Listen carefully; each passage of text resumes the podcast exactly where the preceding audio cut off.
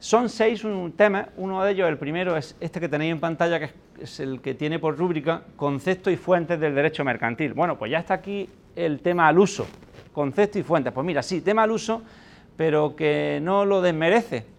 Eh, tema al uso en el sentido de que cualquier disciplina de derecho tiene un sistema de fuentes introductorio, en derecho civil lo, lo habréis tenido, por supuesto, de hecho ahora mismo vamos a retomarlo un poco, en derecho constitucional, etcétera. Pues este, en derecho mercantil también hay particularidades en, este tema de concepto y fuentes del derecho mercantil. Hay particularidades. Y, esas son las que vamos a ver. Enfocado con una vertiente un poco particular, que es la que yo le quiero dar, que ahora vamos a ver. Tenéis dos epígrafes, también en la guía didáctica de la asignatura los tenéis, ¿no? Nacimiento, desarrollo, concepto de derecho mercantil, fuentes del derecho mercantil. Esto es lo que, lo que vamos eh, a ver ahora inicialmente, pero fijaros, y había puesto ahí garantía hipotecaria, hipoteca, registro mercantil, sociedades de responsabilidad limitada, órgano de administración, concurso culpable. Había puesto muchos conceptos vinculados al derecho mercantil y en consecuencia una asignatura como esta, que es Introducción al Derecho Mercantil. Y, con esos conceptos lo, que os quería es anticipar lo que vosotros debéis estar en disposición de saber eh, próximamente, ¿no? Próximamente. Fijaros, vamos al primer tema Nacimiento, desarrollo y fuentes del derecho mercantil. Esto, esto que tenéis aquí eh, no es más que preguntarse, no es más que decir eh, lo siguiente, oye, una cosa es el derecho privado y otra cosa es el derecho público. El derecho privado, ¿qué es, por cierto, el derecho privado? Cuando no interviene el Estado. Claro, el derecho privado es el derecho que regula las relaciones entre los particulares entre sí. Y punto, aunque cabe hacer matizaciones. Eh, entre los particulares, entre sí, el derecho público es otro derecho, el derecho que regula las relaciones entre los particulares y el Estado. Es verdad, con algún matiz, que en este caso vamos a ponerlo sobre la mesa. Dentro del derecho privado, ¿qué es lo que sucede? Pues que tenemos dos grandes ramas, una es el derecho civil y otra el derecho mercantil. Dicen los que saben, por cierto, dicen los que saben, el derecho mercantil surge a partir de un determinado momento eh, histórico, de la evolución histórica, como una necesidad. Es decir, como ante la insuficiencia del derecho civil puro, inicialmente solamente existe el derecho común, entendiendo por derecho común el derecho civil o privado puro y duro. El derecho del Código Civil, el Código del 19, pero el derecho privado puro y duro es ese derecho civil o derecho común. Ante las insuficiencias de ese derecho común, llegado a un punto, las insuficiencias para regular precisamente las relaciones eh, comerciales entre los empresarios, etcétera, no empresarios, los, los comerciantes de antes, ante esas insuficiencias surge, se degaja de ese derecho civil puro y duro, de ese derecho común, una rama o un ordenamiento jurídico especial, diferente, que es el derecho mercantil. Ya está. ¿En qué momento de la evolución histórica ocurre eso? Tajantemente dicen en la Edad Media, siglo XI y XII, cuando se produce esa separación, sobre todo en las ciudades, ciudades medievales, comerciales medievales, la aparición de los gremios, los las corporaciones, etcétera. Bueno, y hasta ese momento, José Carlos, es que no existía un derecho mercantil. Bueno, pues dicen también los que saben que, que, sí que lo que existía era el derecho privado puro y duro, pero es que ese derecho civil puro y duro, a su vez, daba respuesta también, o era aplicable a las relaciones comerciales que no tenían la entidad que a partir de la media comenzaron a tener en un determinado sentido. Lo cierto es que a partir de un determinado momento surge una disciplina jurídica autónoma diferente que es el derecho mercantil. A partir del siglo XI-XII aparece ese derecho mercantil, atribuyendo ese doble carácter consuetudinario y profesional. Consuetudinario es de consuetud, de la costumbre. Lo que suele, lo que ocurre en su origen, lo que ocurrió es que ese derecho mercantil como ordenamiento jurídico autónomo y diferente surge a partir de lo que son los usos mercantiles o prácticas mercantiles tradicionales que se dice que existían en su época. De hecho, el uso o la costumbre es fuente del derecho hoy sí que lo es en el ámbito del derecho civil y también en el ámbito del derecho mercantil, si me apuráis, con un peso específico determinado. Eh, oye, que el uso no es una tontería, que todavía al día de hoy un juez coactivamente te impone una conducta dicta una sentencia y coactivamente es capaz de ejecutar tu patrimonio incluso, o dictar una sentencia, ahora veremos declarativa, en función de un uso. Imaginémonos cualquier, los usos mercantiles, en el ámbito del derecho mercantil, todavía tienen vigencia, aunque la mayoría de esos usos son norma escrita, todavía hay muchos que son usos en el sentido de no una norma escrita, y además ahora después vamos a retomar exactamente en qué consiste. Imaginaros este hombre que hay en la cafetería, de toda la vida que se levanta, de la cafetería de los pueblos, de las ciudades, que desde los ancestros y todavía el día de hoy se va a la cafetería, lo único que hace por la mañana el hombre es vestirse, se va allí, se sienta en la cafetería, tiene tres o cuatro fincas rústicas fichadas o no fincas rústicas, edificios, y va a intentar buscar al comprador de turno. Pues, eh, El típico mediador, por cierto, que es un contrato de mediación, ya veremos los contratos de colaboración empresarial. Pues oye, eh, si finalmente ese hombre consigue realizar una compraventa de venta de la finca a quien sea, y se llega a la compraventa, oye, ¿quién, ¿por qué no me pagas comprador? ¿Por qué no? Yo que te voy a pagar, yo no te pago. Que te voy a pagar yo a ti comisión ni comisión. El vendedor tampoco. Por poner ese caso. Tanto quién debe pagar si el comprador o el vendedor, cuando no ha habido ni un contrato escrito de ningún tipo. Pero, pero los contratos no tienen que ser escritos, por cierto. Hay libertad de forma, depende si hay un requisito de forma a solemnitate o no en determinados tipos contractuales. Eso habrá que verlo, qué tipo de contrato es. Pero en principio, oye, pues ¿Quién paga comprador o vendedor? Ya os digo yo que depende fundamentalmente de los usos o prácticas mercantiles que existen en la zona en particular. Es que no es lo mismo la operación que se ha realizado en Málaga que la que se ha realizado en Alicante o la que... Y no solamente quién paga el comprador o vendedor, sino encima el porcentaje de la operación que se paga. Y si no se paga voluntariamente, pues este hombre te puede ir a un tribunal y interponer una demanda y un juez obligarte coactivamente a cumplir en base a un uso. Es decir, un uso mercantil es fuente del derecho porque es que lo es, no solamente porque sea una ilusión.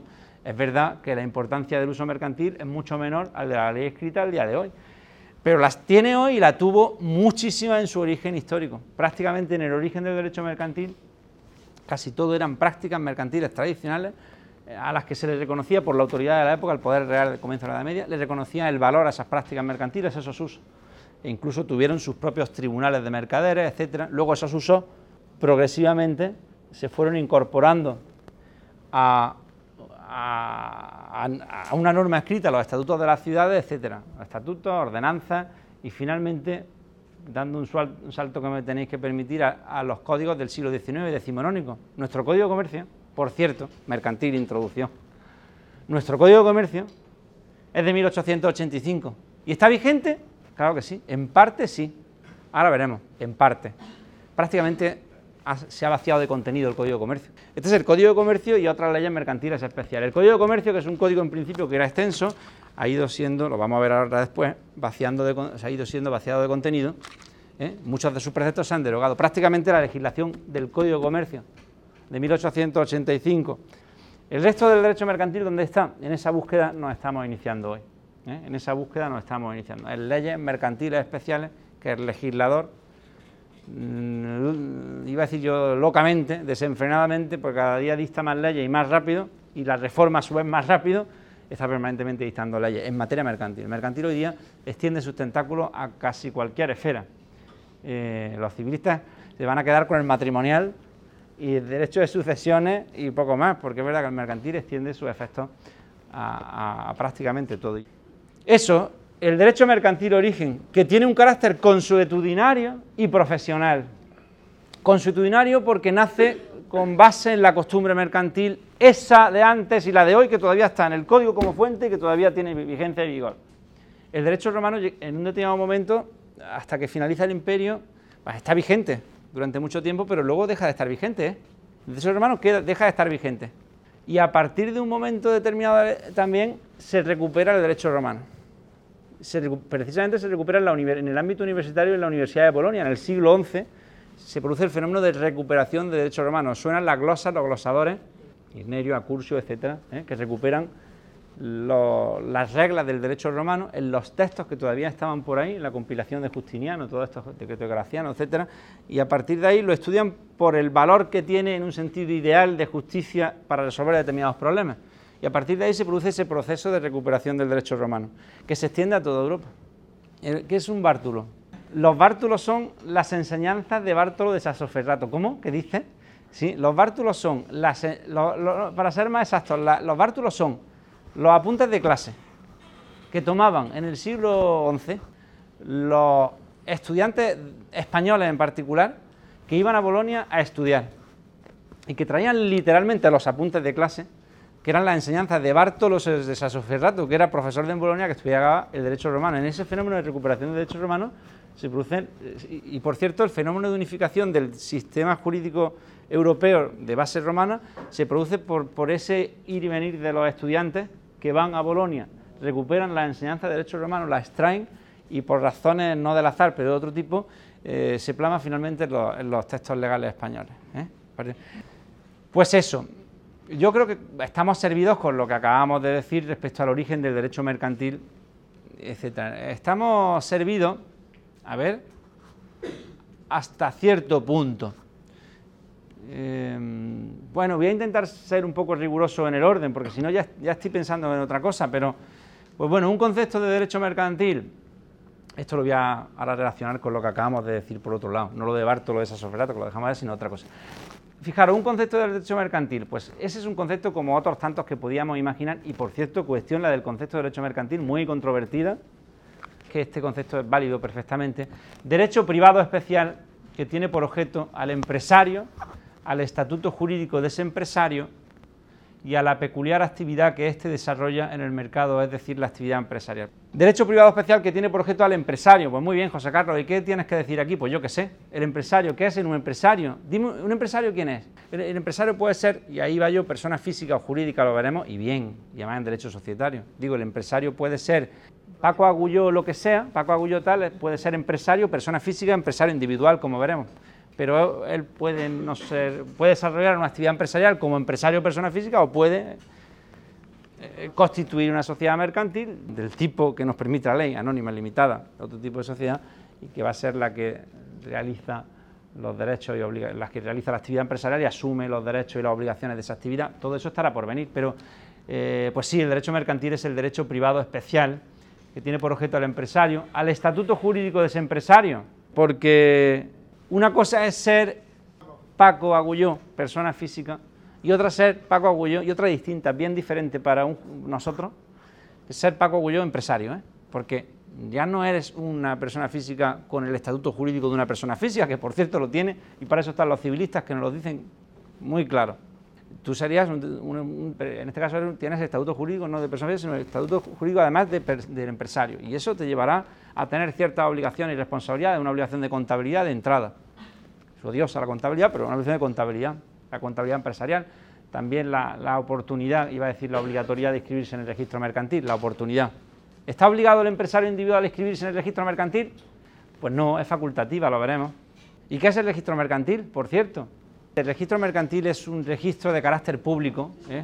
dependiendo de quién corresponda, etcétera. ¿Y, qué, lo diferencia con el registro de, la propiedad, por ejemplo? Porque una cosa es el registro de propiedad, otra es el registro mercantil. De uno es un registro de personas y otro es un registro de bienes. Eh, el registro de personas es el registro mercantil, se inscriben, como bien dice el empresario, empresario individual, social. El registro de, de la propiedad es un registro de bienes, inmuebles, tal. Pero ambos tienen la misma cosa, el de la propiedad y el otro. ¿Qué es lo que tienen? Lo que tienen, lo que tienen es folios registrales folios registrales y cada folio una inscripción, una cadena de titularidades, una historia registral, de una finca o de una persona, da igual, pero son folios registrales. ¿eh? Una historia registral, de historia registral de la finca o del empresario, claro. ¿Qué es lo que te dan, por cierto? Porque puedes pedir una nota simple, o esto es anticipar o una certificación registral. Son elementos diferentes, pero es que son elementos diferentes porque producen efectos jurídicos diferentes. Como elemento de prueba, una nota simple es algo simplemente informativo y el contenido de la nota simple es exactamente el mismo de la certificación registral. El contenido es la historia del registral que estás pidiendo de la finca o del empresario, etcétera. Pero la diferencia entre uno y otro es los efectos jurídicos que produce. Con una nota simple no vas a ningún lado y si la aportas a un procedimiento, por cierto, por ejemplo, no, tienes que aportar una certificación registral. Una nota simple, no, mire usted, esto no es cuántos pleitos se pueden perder porque, la prueba que se aporta no es la... Por cierto, he dicho, ¿es igual la certificación registral y la nota simple? ¿Cuál es la diferencia? La firma del registrador, la diferencia, que una no la lleva y otra sí. La nota simple no lleva firma registrada, dice, ven aquí. Igual que en el ámbito público, igual, que en el ámbito de, la fe público notarial. Pero una cosa es, eh, pues yo tengo aquí esta escritura. Bueno, pero es una escritura, pero ¿qué es lo que tienes? Porque una escritura, ¿qué es? Escritura pública matriz de la compraventa que acabamos de realizar, hay una y está la notaría allí, dice el notario, guárdala allí, y ahí está, esa es la matriz. y luego está la copia auténtica, que es la tercera categoría, copia, eh, escritura pública matriz, copia auténtica y, copia simple, admito no, de, de escrituras notariales, las tres. ¿Y qué diferencia hay entre una y otra? Pues la firma. ¿Y por qué? Porque la escritura pública auténtica, no, perdón, la matriz la tiene, la firma el notario, ¿no? Tiene la del notario y la de los intervinientes. Comprador, vendedor y notario. Llévatela al cajón, allí está. Eh, dicho esto, fijaros, vamos a situarnos que es derecho mercantil, aproximación al derecho mercantil. Ya tenemos una razón de ser y es que el derecho mercantil es derecho privado especial porque es un derecho que regula las relaciones entre los particulares cuando uno de ellos es empresario. El derecho privado es un derecho privado especial que regula las relaciones entre los particulares cuando alguno es empresario. Y sin ser empresa, es un tema de la teoría objetiva o subjetiva respecto a los actos de comercio, cuando se está ante un, el ámbito, por ejemplo, un contrato, cuando es mercantil. Pues hay una teoría que dice en función de la que, teoría subjetiva, en función de, que cualquiera de los sujetos que participan sea empresario, y otros que dicen, no, no, no es un criterio subjetivo, basta por la naturaleza del acto que está realizando en discusión torno a las cabezas pensantes del mercantil históricamente hablando. Lo cierto es que el Código de Comercio nuestro, todavía vigente en parte, adopta un criterio mixto para determinados contratos, subjetivo, objetivo. A veces exige que una de las partes sea comerciante para que se considere el contrato mercantil, otras veces las dos, que sea el acto y tal. Porque estamos hablando del concepto de derecho mercantil. Ya está. El empresario, el estatuto jurídico de ese empresario y la peculiar actividad que éste desarrolla en el mercado, es decir, la actividad empresarial. Dentro de ese concepto de derecho mercantil, como veremos ahora después, entran muchísimos bloques de trabajo y de estudio, que los vamos a ver ahora después. Un segundo. Consideraciones ponía yo aquí en torno al concepto de derecho mercantil. Una, dos, tres. Una. En el momento actual el derecho mercantil es mucho más que el derecho privado del comerciante y de la actividad comercial. Hoy en día utilizamos un concepto más amplio de empresario y de actividad empresarial que integran distintos sectores comercial, industrial o de servicio. Lo que ahí se viene a decir simplemente es que el derecho mercantil, que es algo más que una actividad puramente comercial, de hecho el código de comercio, el comercio históricamente hablando se ha relacionado con el intercambio de bienes, lo que es la compraventa comercial, intercambio de bienes a cambio de un precio, etcétera, fundamentalmente el comercio. Y, hoy día no es, el derecho mercantil no es derecho solo comercial en el sentido de comercio, en el sentido histórico de una compra-venta, sino también del sector industrial, de, producción de bienes y servicios, ¿eh? o eh, comercial, industrial, de servicios. Abarca un, sector mucho más importante que, que solo las ideas comercial. No todo el derecho de la empresa es derecho mercantil, y es que es verdad. Eh, claro, porque, porque el derecho laboral, por ejemplo, el derecho un empresario puede tener trabajadores, hombre, puede y tendrá trabajadores. Y eso es derecho del trabajo y eso es consecuencia de otra disciplina jurídica donde ah, distinta, diferente, y que a la cabeza del jurista le hace decir, estatuto de los trabajadores. Luego hay muchas más cosas de derecho del trabajo, pero el jurista enseguida se va, estatuto de los trabajadores. Da igual, luego podrá ver el tipo de relación laboral que hay. No todo derecho a empresa es derecho mercantil, derecho tributario.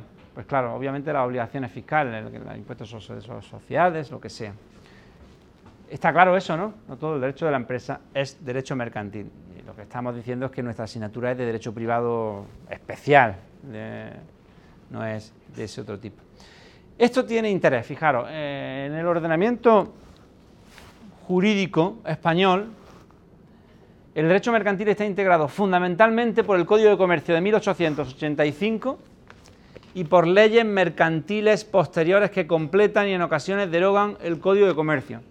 Eso de que completan es verdad, pero eso, el Código de Comercio al día de hoy, como he dicho antes, es de 1885, sigue estando vigente y esto, claro, vamos a enlazarlo con el proceso de formación histórica del derecho mercantil al que nos referíamos antes.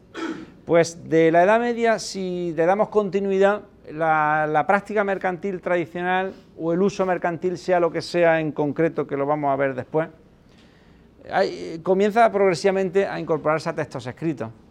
Y la manifestación más clara es el siglo XIX, donde se decide compilar en un código toda la normativa mercantil y se plama por escrito muchas de esas costumbres que las que todavía no estaban o las que estaban en otras dispersas se, hacen normas escritas. No obstante, ese fenómeno no impide que las fuentes del derecho, como vamos a ver, mercantiles, lo que es el ámbito mercantil, siga apareciendo la el uso o costumbre mercantil, referido de un modo específico, se refiere como fuente del derecho. Y además hemos visto que eso es posible. Pero lo cierto es que eh, lo cierto es esto. ¿Qué queda vigente en el Código de Comercio? Pues casi nada. Queda vigente alguna cuestión, y no todo, de lo que hay ahí, que hay que saber. Y eso ni siquiera sé, por cierto, si está en el material que sí, en el material que he dejado, el material tema 1, sí que tiene que venir. Y en cualquier caso, si no, a mí lo que me gustaría es que tuvieseis una actitud constructiva de vuestro propio material. Lo vais a tener ahí, pero, hombre, que tengáis inquietud. El jurista que no maneje la norma no es un jurista. Esto es casi estética, de verdad. Aquí hay que venir con la ley. Por cierto, nosotros vamos a trabajar con, el material, pero con las leyes que puntualmente vayan apareciendo. Es verdad que la asignatura, Introducción al Derecho Mercantil, eh, no se va a prestar tanto como sociedades mercantiles o derecho concursal que hay que tener la ley todo el día y estudiar y leer y tú que pienses, que pienses. Pero también irá surgiendo cuando la semana que viene veamos el empresario individual y el régimen económico de las deudas de la persona casada, por ejemplo, cuando una de ellas ejercita una actividad empresarial, el cónyuge, pues habrá que ir a, la normativa. Por cierto, el Código de Comercio. Hombre, algo, algo dice el Código de Comercio. Eso, ¿qué queda del Código de Comercio vigente? Empresario, personas físicas y sociedades personalistas, eso eh, está en el código todavía al día de hoy. Ya veréis, esto, esto, esto en concreto lo vamos a ver en introducción al derecho mercantil. Bien, ¿qué son las sociedades personalistas, por cierto? Las sociedades personalistas son sociedades que se contraponen a la sociedad de responsabilidad limitada y la sociedad anónima, que son las denominadas capitalistas, por el régimen jurídico que tienen esas sociedades frente a esas otras, las personalistas, que son la sociedad colectiva, que ya la no es una sociedad, no, no se refiere no una, no una sociedad, por tanto no es una sociedad personalista. La comunidad de bienes no es nada, es un CIF, bueno, es una comunidad de bienes, pero fiestas fiscales sí, pero no es una sociedad en el sentido de una persona jurídica independiente, aunque tiene ciertas atribuciones. Las sociedades personalistas son tipos legales que están en el Código de Comercio, la colectiva, la comanditaria simple y ya está. Pues la comanditaria por acciones, que es otro tipo social, yo creo que más bien que es capitalista. Sociedad, de igual vendrá, ya lo veremos. ¿Y en qué se diferencian esas sociedades de la otra? Pues lo veremos. En el, sistema de responsabilidad por las deudas de la sociedad. El registro mercantil. Lo que estamos diciendo es que queda vigente del Código de Comercio. Y queda vigente el registro mercantil. En parte, porque solamente hay algunas consideraciones en el Código de Comercio todavía sobre el registro mercantil. Hay un reglamento del registro mercantil, que es otra norma ya, que está fuera del Código de Comercio, que desarrolla de verdad el registro mercantil. La contabilidad de los empresarios, otro tanto, hay algunas consideraciones sobre la contabilidad de los empresarios, contabilidad por la que nosotros vamos a pasar muy rápido porque ni somos contables ni además tenéis asignatura y seguramente sabéis más que uno, pero bueno, por lo menos que sepamos cuáles son los libros contables, el libro diario, el inventario de cuentas, lo sabéis. Algo sobre obligaciones y contratos mercantiles también contiene el Código de Comercio. Sobre obligaciones y contratos mercantiles también contiene algo. La compraventa mercantil está ahí todavía. Pero luego la mayoría de los contratos mercantiles están fuera del Código de Comercio. Los contratos de seguro, seguro de vida, seguro de crédito, seguro de caución, seguro, yo qué sé, de responsabilidad civil, eso no está ahí. Está en la ley de contratos de seguro del año 80, por ejemplo del contrato de agencia, con cualquier contrato y otros muchos contratos mercantiles que no están ni en el Código de Comercio ni en ningún sitio. Lo cierto es que el Código de Comercio tiene algunas obligaciones y contratos. Y otros que no están ni en el Código de Comercio ni en ningún sitio, he dicho. ¿Y qué es lo que yo quiero decir? Que en vuestra cabeza, cuando hables de contratos, lo primero que tienes que tener claro, José Luis, automáticamente se te enciende aquí la neurona que vaya y dices, bus contratos típicos y atípicos. En el ámbito jurídico, en el ámbito del derecho, existen contratos típicos, que son los que están regulados legalmente, y los contratos atípicos, los que no tienen regulación legal, pero son producto de la autonomía de la voluntad de las partes. Tú y yo podemos contratar ahora mismo lo que nos dé la gana, esté o no regulado. Y de ahí surgirán derechos y obligaciones si tiene que surgir. Y veremos hasta dónde está, llega el alcance de esas obligaciones, pero hay contratos típicos y contratos atípicos. El contrato de, de franquicia es un contrato que no está regulado o el contrato, bueno, el de leasing luego han metido, pero hay muchos contratos atípicos en mercantil, muchísimos, que no están regulados, que surgen de la voluntad de las partes, cada día hay muchos de importación norteamericana, etcétera. Hay contratos típicos o atípicos, típicos o atípicos. Y los que no son típicos, los que no están regulados en la ley, pues se van creando por la práctica de los contratantes y que sean atípicos no significa que todo vale. Eh, hay una labor correctora de los jueces respecto a la validez de determinados contratos atípicos. Pues esto vale, esto no. No he dicho nada porque está por venir. Y las prescripciones. O sea, en el Código de Comercio uno coge el código y, y yo no he leído en mi vida lo de las prescripciones, aquí, porque no me ha hecho falta.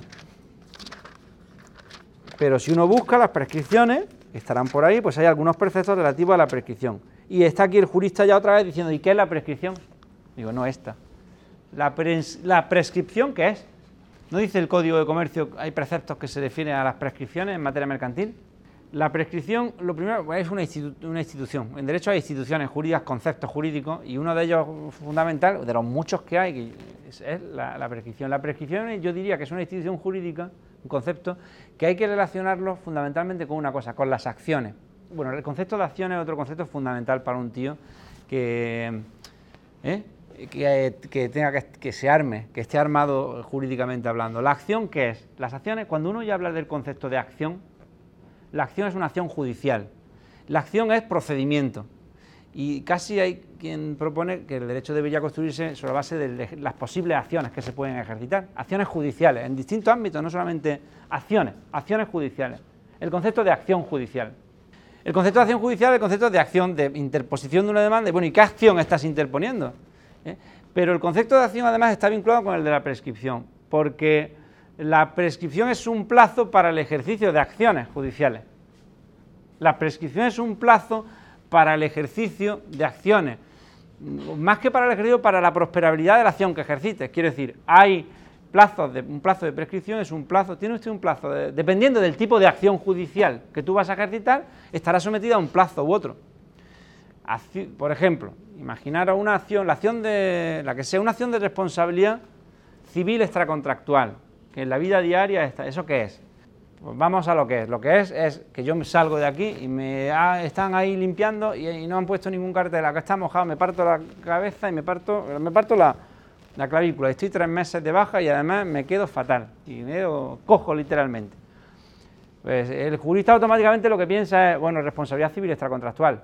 Responsabilidad civil, ya lo veremos, por cierto surgirá aquí también. Responsabilidad civil extracontractual, porque la responsabilidad puede ser contractual, tú y yo hacemos un contrato y incumple, responsabilidad contractual cumple, o, una, o, extracontractual en la medida en que no ha existido previamente un vínculo entre las personas. Si entre ellos no tenemos ningún vínculo y él me atropella ahora con el coche, al salir de aquí, no dolosamente ni siquiera, que ya que se echa para atrás me atropella, pues no hay ningún vínculo que se sepa.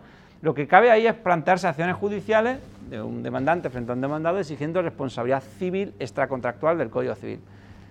Bueno, pues digo, prescripción. Hay un plazo de las acciones de, según el tipo de acción, el Código Civil. ¿Dónde están los plazos de prescripción? Los plazos en el Código Civil, por cierto. Tú te vas al Código Civil y ahí hay un serial de plazos de prescripción para las acciones. Las acciones, acción responsabilidad, un año creo que es. Para otro tipo de acciones, tantos años. Lo primero que el, letrado casi ya no voy a tener. De hecho, el letrado siempre que viene un problema, lo primero que está pensando es la fecha. Cuando, a ver, pero. En cualquier ámbito, también en el ámbito penal, por cierto, porque ahí estaría la prescripción extintiva, pero de la responsabilidad criminal. La prescripción es un plazo para, por tanto, poder ejercitar con viso de prosperabilidad una acción judicial. Y dependiendo del tipo de acción, el tipo de plazo. Y en el ámbito de las relaciones mercantiles del Código de Comercio se ve que todavía al día de hoy dice alguna cosa. ¿Y, algo más de la prescripción? ¿Y qué, ¿Y qué es la caducidad? Un plazo de prescripción sí, y un plazo de caducidad, porque los plazos, los plazos o son de prescripción o son de caducidad. La naturaleza jurídica del plazo este, está claro, una, una u otra. ¿Qué diferencia hay entre, un plazo de prescripción y un plazo de caducidad? La diferencia fundamental entre la prescripción y caducidad de la que yo estoy hablando en el ejercicio de una acción, ¿qué pasa? Dinos tú lo que quieras. La diferencia entre un plazo de. Cuando tú vas a ejercitar una acción judicial en derecho privado, vamos a delimitar más, frente a alguien, si el plazo de naturaleza prescriptiva es de, prescripción, ese plazo puede interrumpirse. El de caducidad no. ¿Eso qué quiere decir? Que si el plazo es de tres años, por cierto, primero, ¿quién nos dice si el plazo es de prescripción es caducidad? ¿Quién, ¿Quién nos lo dice al letrado de turno? ¿Quién nos lo dice? La ley primero. Pero si la ley no lo dice, porque la ley a veces, la ley dice, este plazo es de prescripción, este plazo es de caducidad, o a veces no lo dice, o lo dice, no lo dice, o dice, dice caducará, bueno, pues si dice caducará será caducará. Pero es verdad que hay ocasiones, y muchos casos, en los que no especifica el legislador. En esos casos, la jurisprudencia, al fin y al cabo, el juez decide seguramente la naturaleza del plazo. El juez no decide nada, decide, los planteamientos del letrado, pero sí, el juez en última instancia crea una jurisprudencia, como por cierto ahora veremos si me callo algún día. Entonces, prescripción o caducidad. La ley dice si es de prescripción o de caducidad, y si no lo dice tenemos un problema, pero, pero soluble, se soluciona para nosotros con las reglas de interpretación que correspondan, etc. Y además nos dice más cosas, nos dice cuándo se inicia el cómputo y cuándo termina. Una cosa es el 10 acuo y otra el 10 ascuen, que eso siempre lo tiene que tener en cuenta un letrado. Oye, si hay un plazo, de acuerdo, de prescripción de caducidad, pero este tendrá un día de inicio del cómputo y un día de fin del cómputo. Y además nos dice, por cierto, la ley, eso sí lo tiene que decir, el plazo, tres años.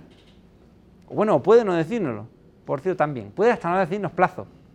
Y entonces dice uno, bueno, pues el, del plazo de las acciones de naturaleza personal, que es en principio como regla general este, porque ahí juega mucho el, criterio en la, en la, descripción del tipo de plazos, juega mucho, hay eh, la, especialidad del tema, pues te dice para las acciones, el Código Civil, para las acciones de naturaleza personal, tanto, para las acciones de, y luego te especifica para las acciones en concreto, habrá que ver lo especial, si hay un plazo especial para el caso si no, para ir, ir aplicando más generales como en otros ámbitos.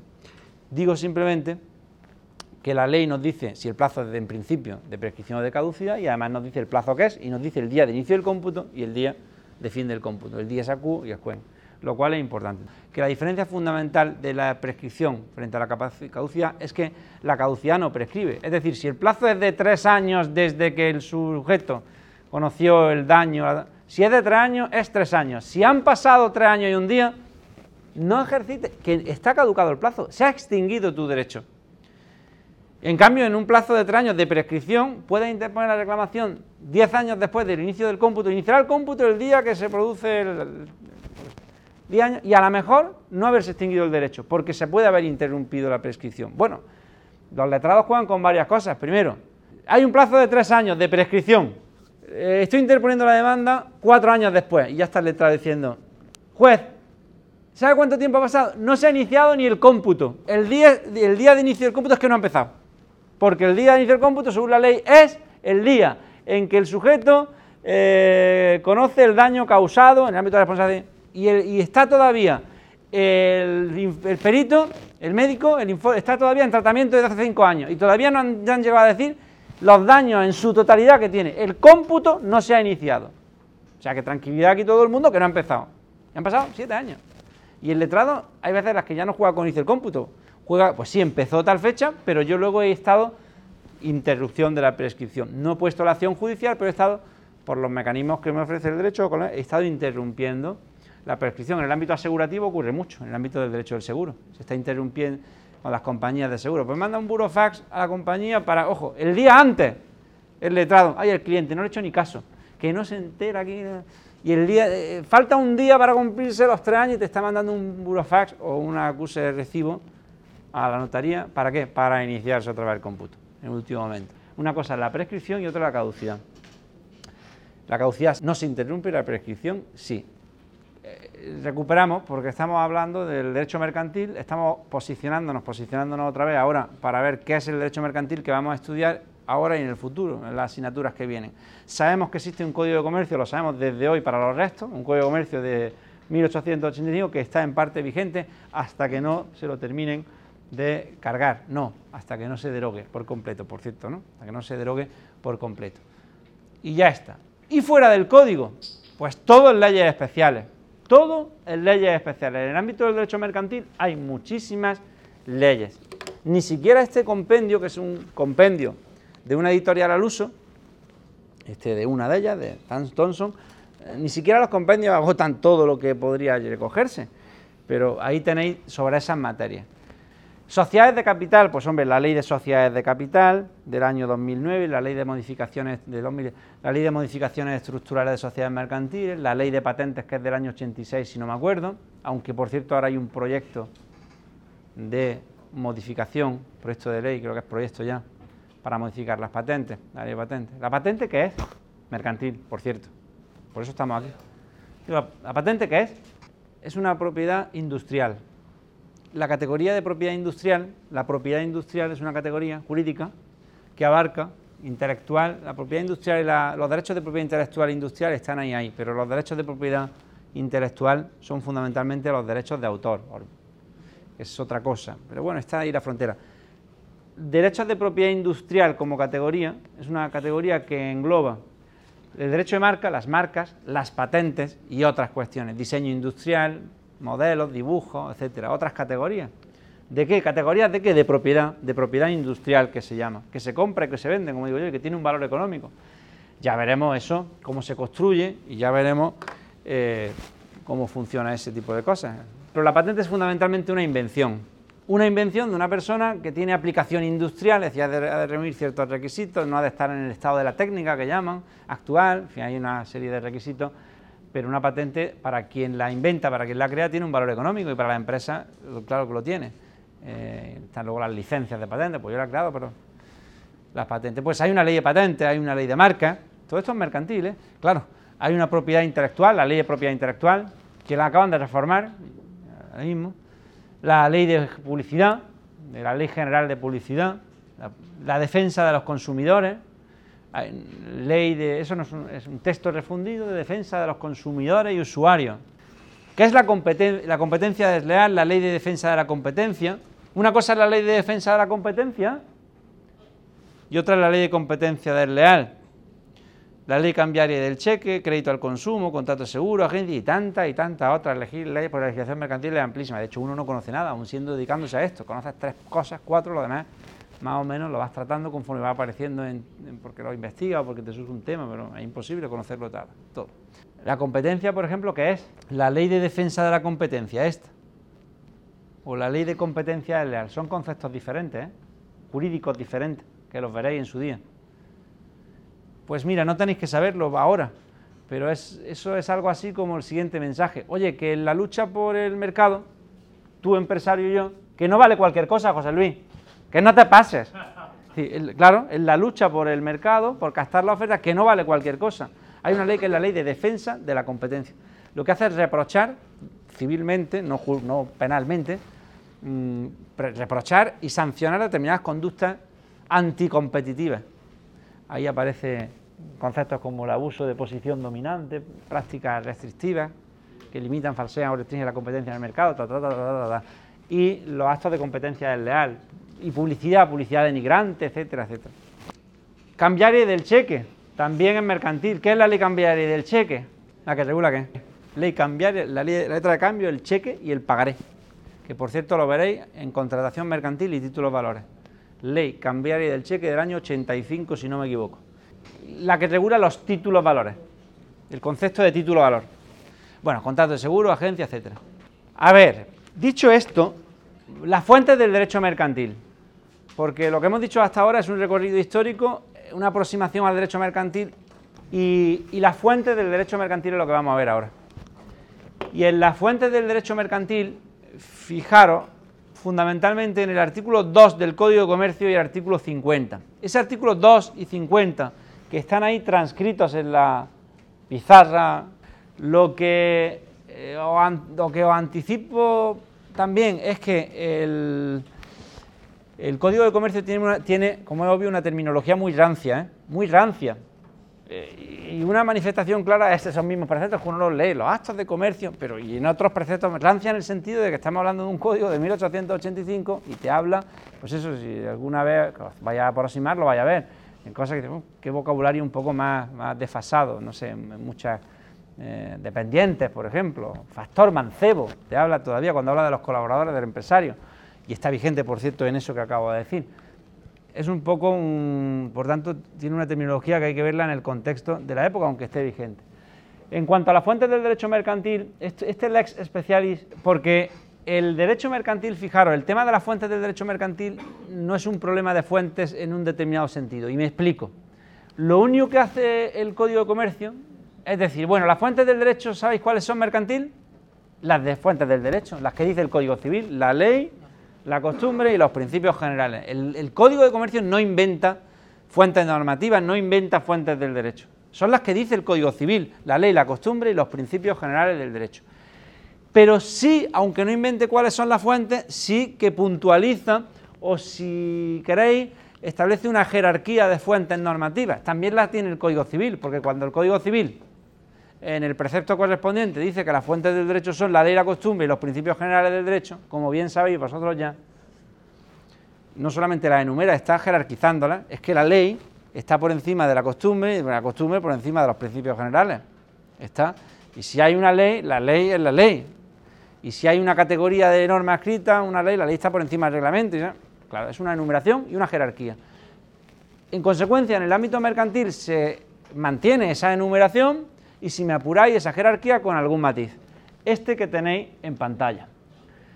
Lo primero que hay que saber en derecho mercantil es que la ley especial deroga la general. ¿En qué sentido? Hombre, pues claro, pues si tú estás estudiando un tema mercantil o un contrato de compraventa que te traes en tus manos, entre manos, y es una compraventa mercantil, pues no te, no te vas a ir a la regulación de la compraventa civil del Código Civil, te irás a la mercantil, esté donde esté, en el Código, si es que está regulada o en una ley especial. Por cierto, que la compraventa mercantil está regulada en el Código de Comercio, pero además, según la modalidad de la compraventa, en muchas otras leyes, compraventa plaza de bienes muebles, hay otra legislación especial. ¿Eso es la, ley especial de la general? Pues eso, en el ámbito mercantil. O el préstamo, que ha salido antes. El contrato de préstamo está en el Código Civil y está en el Código de Comercio. Contrato de préstamo mercantil, pues hombre, principio de especialidad. ¿A qué fuente normativa te vas? A la especial frente a la general. Y luego digo, más allá de ese matiz, los del 2 con el 50. Pues esto también es un reforzar el principio de especialidad. Lo que viene a decirnos ahí el artículo del Código de Comercio, pero también ha originado disputas de ciertas personas pensando, lo que viene a decir es eso, que los actos de comercio, que la materia mercantil se regirá por las disposiciones contenidas en el Código de Comercio, y le faltaría aquí decir que por las disposiciones contenidas en el Código de Comercio, y vámonos a la actualidad, y por las leyes mercantiles especiales que hay, en sustitución de lo que había en el código, que lo han vaciado, hasta ahí podíamos llegar. Los actos de comercio se regirán por las disposiciones contenidas, en el, es decir, por la ley, es lo que está diciendo, por la ley mercantil. Está diciendo por la ley mercantil. Código de comercio o leyes mercantiles. Por la ley, está diciendo. Después, enumeración y jerarquía por los usos del comercio, los usos mercantiles, observados generalmente en cada plaza, siglo XIX, sí, le está refiriendo a que dentro de los usos mercantiles hay categorías, los usos locales, regionales, nacionales, usos mercantiles internacionales que son súper potentes. El uso hoy día como fuente de derecho funciona en el ámbito del comercio internacional, pero esto, iba a decir, lo dejaremos, claro, lo dejaremos, pero lo dejamos para verlo en el tema 6, por cierto. Pero enumeración y fuentes, enumeración y fuentes, y, y luego a falta ambas reglas por las del derecho común. ¿Eso qué es? Pues una remisión al derecho civil puro, el ejemplo más manifiesto que cabe es la compraventa. Pongámonos en un caso de, además que casi no se me ocurre otro, aunque tiene que haber mil, pero siempre. La compraventa, ¿por qué? Porque está regulada en el Código Civil, la compraventa, y, en el Código de Comercio también. Pasa que la compraventa del Código de Comercio es compraventa de, compraventa de mercaderías, pero bueno, ¿qué otra cosa? Pero compraventa y compraventa.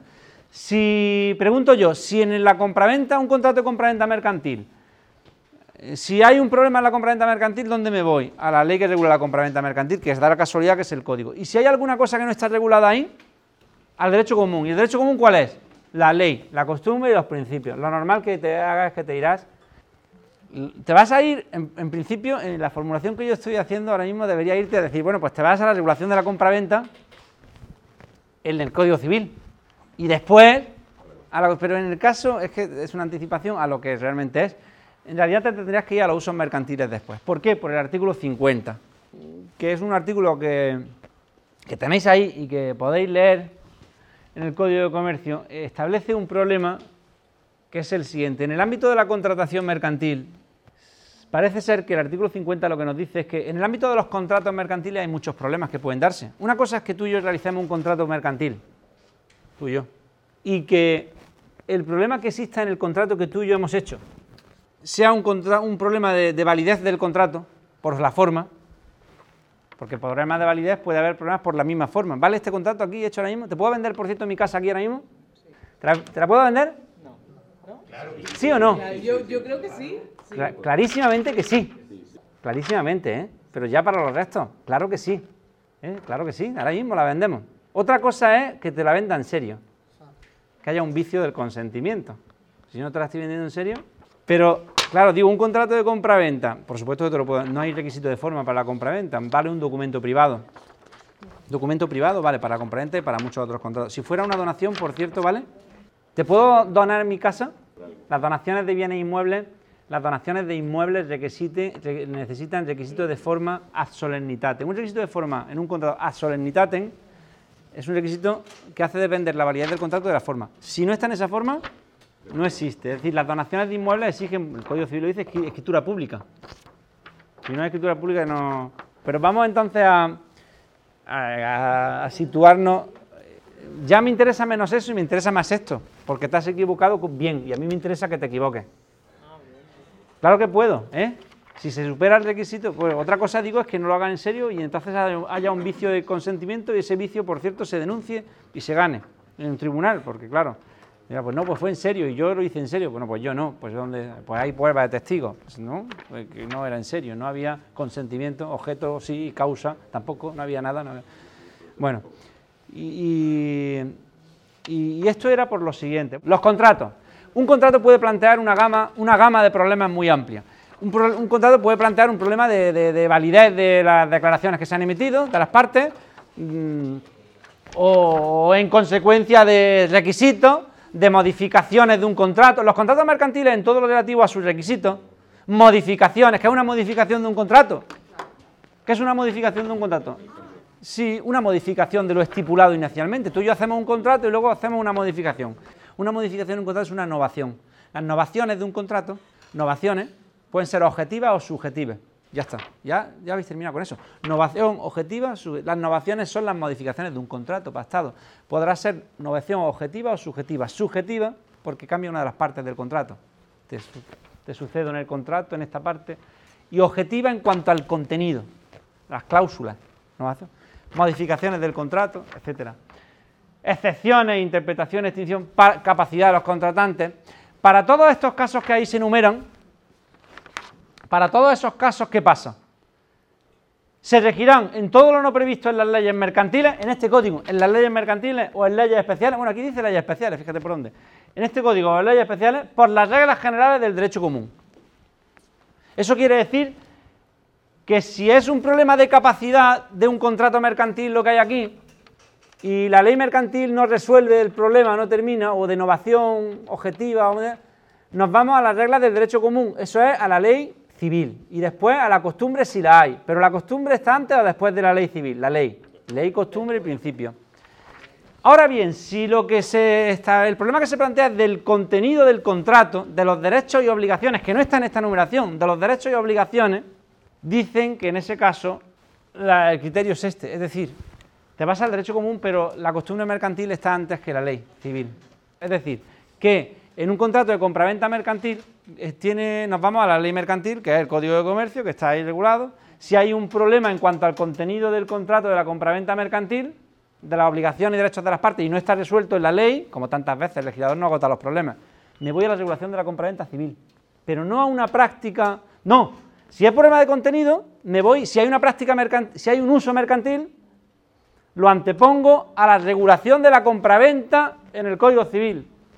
Digo, si hay un problema en la compraventa en cuanto al contenido del contrato de compraventa mercantil, si hay un problema de contenido y no está regulado en, el Código de Comercio, pues yo digo, pues me voy a las reglas del derecho común y me voy a la regulación de la compraventa. Es decir, no, te vas al uso mercantil si es que lo hay antes. El uso mercantil se antepone a la regulación de derecho civil de una compraventa del contrato, porque el contenido de los contratos no está en el 50.